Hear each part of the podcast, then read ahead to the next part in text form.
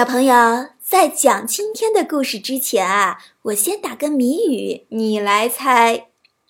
身穿雪白外衣，心里香甜如蜜。正月十五沿街卖，过了正月没人提。答案是什么呢？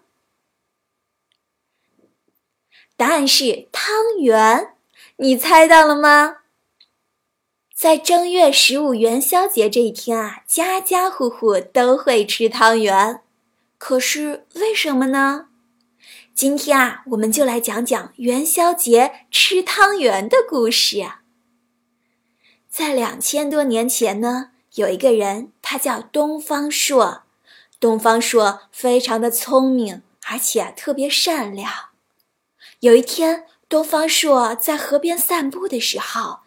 看到有一位姑娘哭得特别伤心，就赶紧上前问：“姑娘啊，姑娘，你是谁？你为什么哭得这么伤心？”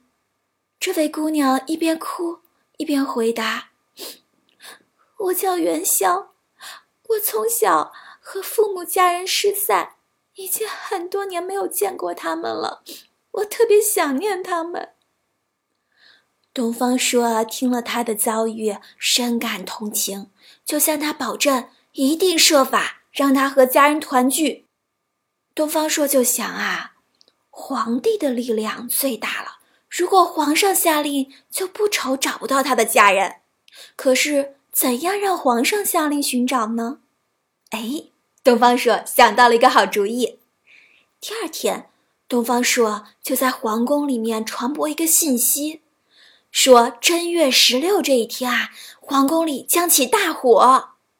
很快呢，这个消息就传到了皇上的耳朵里。皇上一听，可着急了，就赶紧把最聪明的东方朔请过来，问他该怎么办。东方朔就回答：“嗯，我倒是有一个主意。这掌管大火的呀，叫火神君。”在正月十五的这一天晚上啊，火神君会亲自下凡来视察。听说啊，这火神君最爱吃汤圆了。我知道有一个姑娘，她叫元宵，她做的汤圆最好吃了。我们可以在正月十五的这一天晚上，让元宵做好汤圆进奉给火神君。火神君一吃高兴，不就下令不放火了吗？皇上听了之后啊，决定就按这个办法去做。于是呢，到了正月十五这一天啊，元宵姑娘做了很多汤圆，摆在皇宫里。果然没有起大火，皇上大喜，决定好好的奖励元宵姑娘。以后呢，每年的正月十五就定为元宵节。而且啊，皇上知道了元宵姑娘的身世之后啊，就下令把她的父母家人全部找到了。元宵姑娘终于和家人团聚了，而正月十五元宵节这一天吃汤圆的习俗也就保留了下来。小朋友，元宵节记得吃汤圆哦。